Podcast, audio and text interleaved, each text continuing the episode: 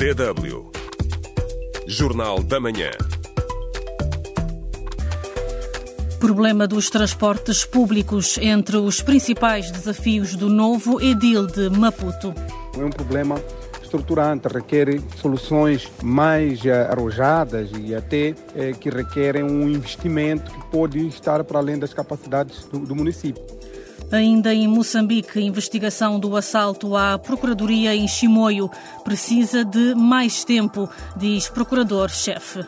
O processo está numa fase de instrução, está sendo instruído por outras entidades. Acredito que estamos ainda numa fase muito embrionária e a instrução é complexa. Presidente senegalês pressionado a reagendar eleições e resolver crise política no país. Bom dia e bem-vindo a este jornal, hoje com a apresentação de Cláudia Marques e edição de Madalena Sampaio.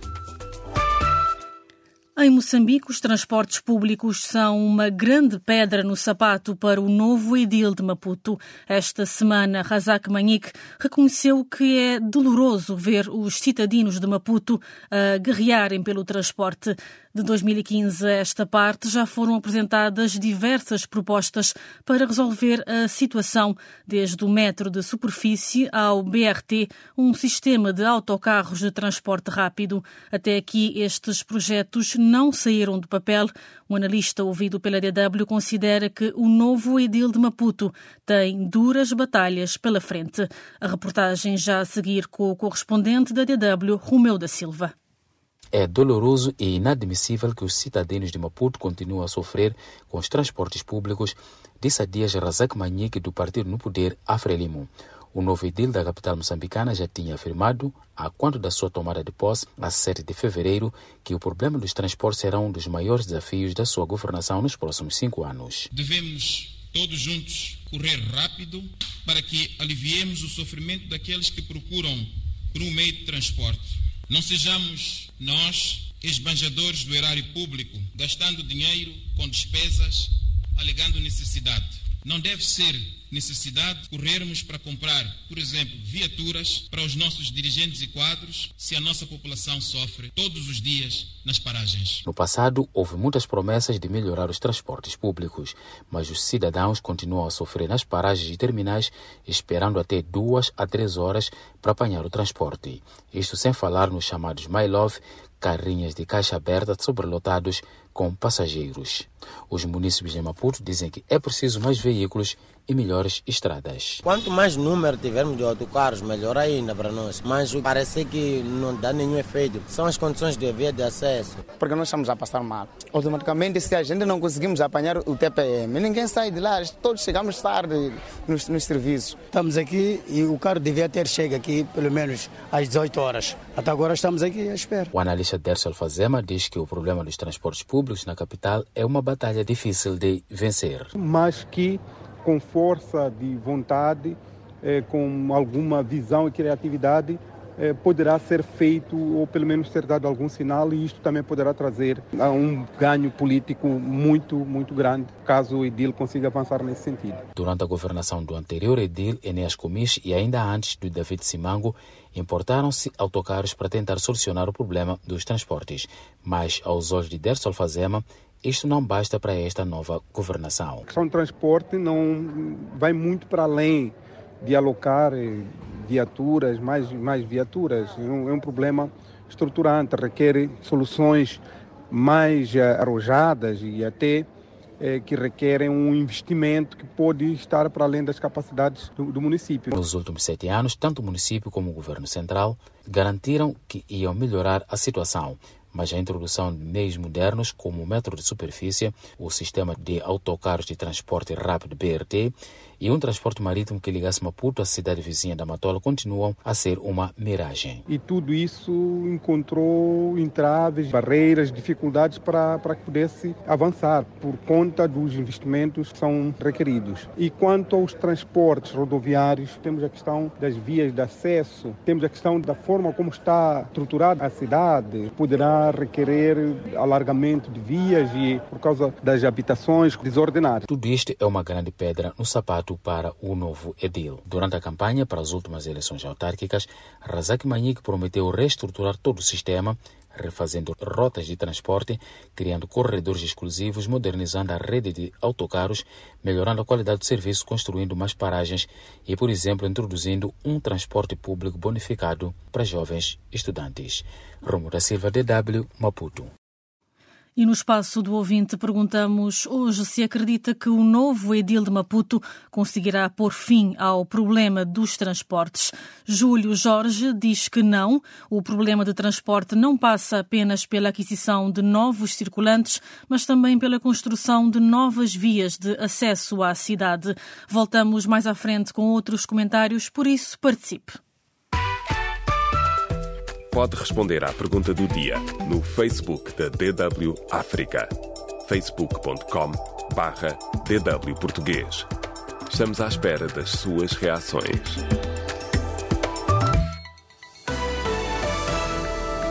DW Notícias. Em Angola, a direção da Associação dos Transportadores Rodoviários de Mercadorias deverá ter hoje um encontro no IJE, presidido por uma entidade ministerial para acompanhar as negociações relativas às tarifas aduaneiras praticadas na República Democrática do Congo. Os camionistas angolanos suspenderam a paralisação que estava em curso no corredor Luanda-Luvonoki RDC. Os profissionais queixam-se da diferença de taxas aduaneiras praticadas nos dois países. Segundo a Agência Nacional de Transportes Terrestres, Angola e República Democrática do Congo assinaram um acordo com prazo de implementação de dois anos para harmonizar as taxas aduaneiras. O Sindicato Nacional dos Professores da Guiné-Bissau convocou uma greve para os dias 26, 27 e 28 de fevereiro. Será a segunda paralisação só neste mês. Em declarações à DW, o presidente do sindicato, Domingos de Carvalho, afirma que esta segunda vaga de protesto deve-se à falta de vontade do executivo em resolver os muitos problemas no setor. Já lá vão muito tempo que o sindicato, estou a referir no Sinaprof, está a reivindicar, a exigir do patronato a resolução dos problemas pendentes no setor educativo. Se a greve se concretizar no dia 26, então, neste dia e 28 de fevereiro, quer dizer, primeiro dia de greve e último dia de greve, vamos sair nas ruas. Tanto os nossos direitos não podem estar a ser violados constantemente. Entre outros pontos, os professores guineenses exigem o pagamento de dívidas salariais, a conclusão de processo de efetivação de novos professores e a aplicação na íntegra dos estatutos da carreira docente. A administração da LAM, Linhas Aéreas de Moçambique, diz que foi colhida de surpresa pelas denúncias da empresa sul-africana que está a gerir a companhia sobre desvios de verbas. Uma carta do diretor-geral da LAM, João Carlos Pó Jorge, dirigida ao ministro dos Transportes e Comunicações, refere que a administração distancia-se dos pronunciamentos da empresa sul-africana e afirma que a gestão de tesouraria da LAM está sob responsabilidade exclusiva da empresa. A violência no norte de Moçambique diminuiu 71% em 2023, revela o Africa Center for Strategy Studies, que atribuiu a queda à ofensiva lançada pelas forças da SADEC e do Ruanda. O número total de incidentes violentos registrados pelo Instituto de Análise Norte-Americano no norte de Moçambique foi 127, com 260 mortes resultantes dos mesmos. No entanto, ontem, o Estado Islâmico reivindicou a autoria de um ataque terrorista em Macomia, província de Cabo Delgado, e a morte de pelo menos 20 pessoas. DW África. Deutsche Welle. Em Moçambique, é preciso mais tempo para investigar o caso do assalto à Procuradoria em Chimoio, é o que diz o Procurador-Chefe em declarações à DW. Quatro menores foram indicados no caso, mas as investigações continuam, conforme nos conta o correspondente da DW, Bernardo Jequete. A Procuradoria em Chimoio refere que o processo está em andamento, mas pode demorar. No final de janeiro, desconhecidos terão arrombado a janela do gabinete do procurador-chefe numa altura em que não havia seguranças. Terão levado um computador portátil, um telemóvel e uma pendrive com informação classificada. de acordo com o procurador-chefe Ramji Guiamba. O processo está numa fase de instrução. Claro que não, não será instruído pela Procuradoria da cidade, senão estaria a agir em causa própria. Está sendo instruído por outras entidades. Acredito que estamos ainda numa fase muito embrionária e a instrução é complexa. Suspeita-se que a intenção era localizar dois processos. Pouco depois do incidente, as autoridades indiciaram quatro menores pelo crime. O porta-voz da Polícia da República de Moçambique, Emanica Mateus Mindu, avançou ainda que a corporação já conseguiu recuperar o computador roubado. Com recurso arrombamento introduziram-se, tendo vasculhado alguns eh, documentos,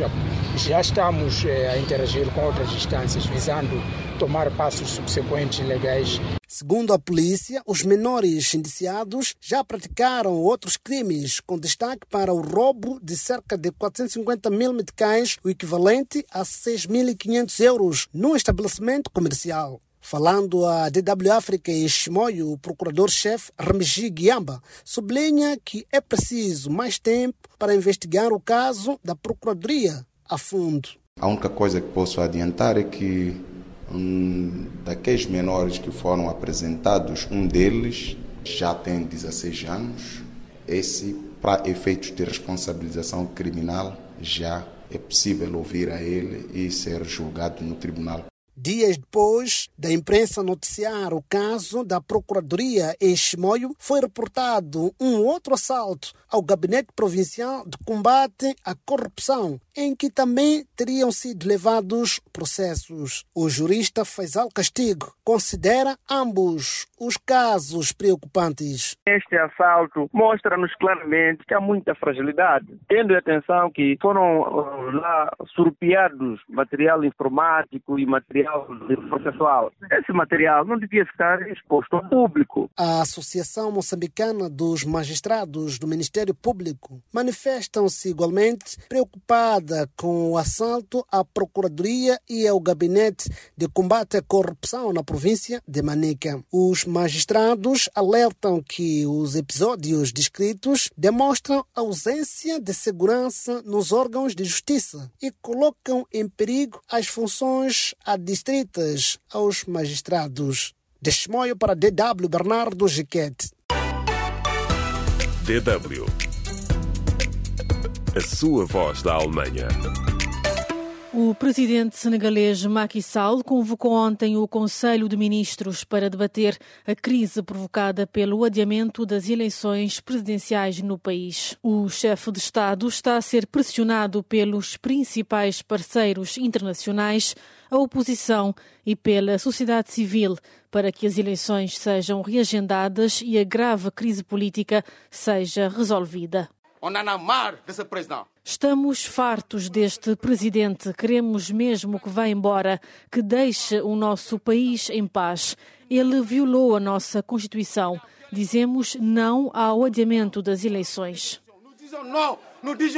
Pelo menos três pessoas morreram e muitas outras foram detidas em manifestações por todo o Senegal desde o anúncio do adiamento das eleições.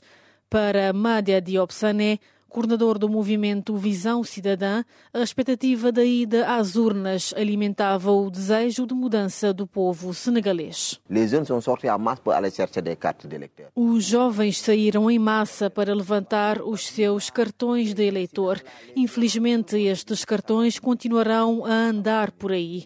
Os incidentes, a violência, todos diziam que tudo acabaria em breve, que só faltava o dia 25 de fevereiro para, quem sabe, conseguir a verdadeira mudança de que precisamos.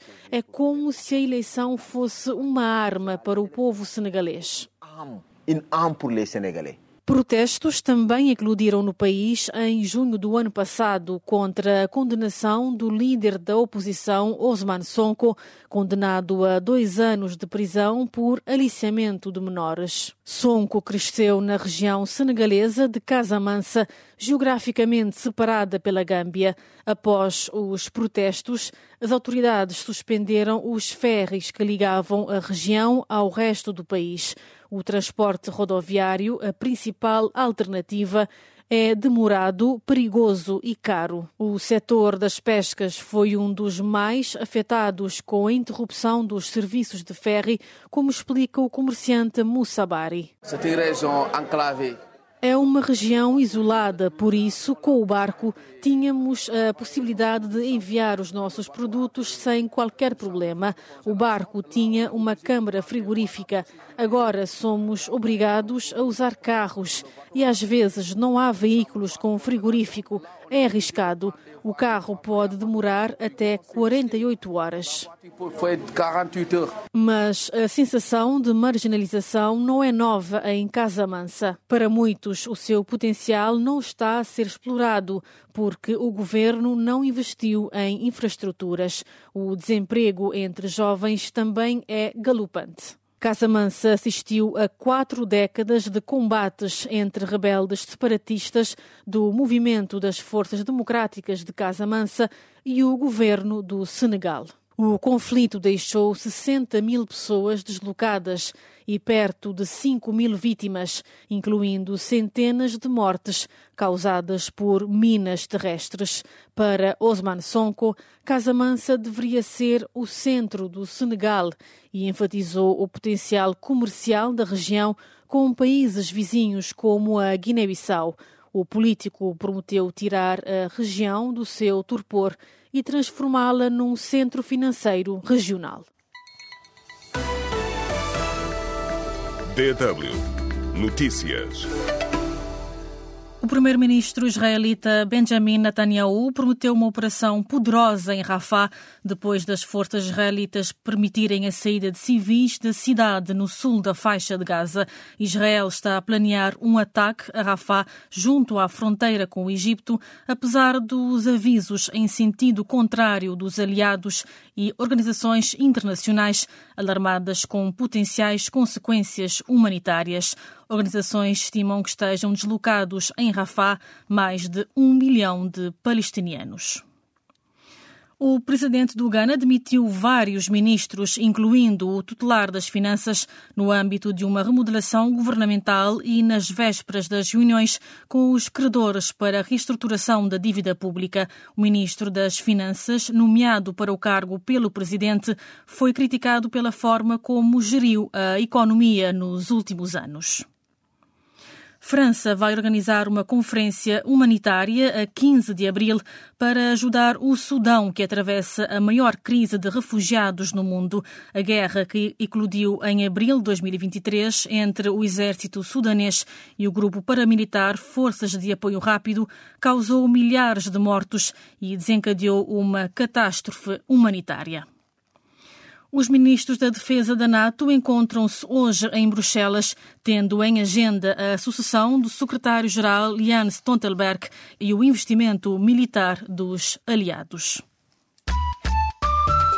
DW Espaço do Ouvinte. E hoje perguntamos se acredita que o novo edil de Maputo conseguirá pôr fim ao problemas dos transportes. Magrelo Ninta diz que o programa de governação da Frelimo não ajuda. Trocam as pessoas, mas as regras não mudam. Já Sérgio Mauelele diz que se de facto o Edil buscar soluções reais para a mobilidade na cidade de Maputo, pode ser bem sucedido. Deve deixar medidas populistas e eleitoralistas e apostar em pequenos passos, mas seguros. Melhor fazer pouco e bem do que tudo mal feito. Abdul Moj diz que não vai resolver nada, só um exemplo quando chove torrencialmente, a cidade fica super alagada.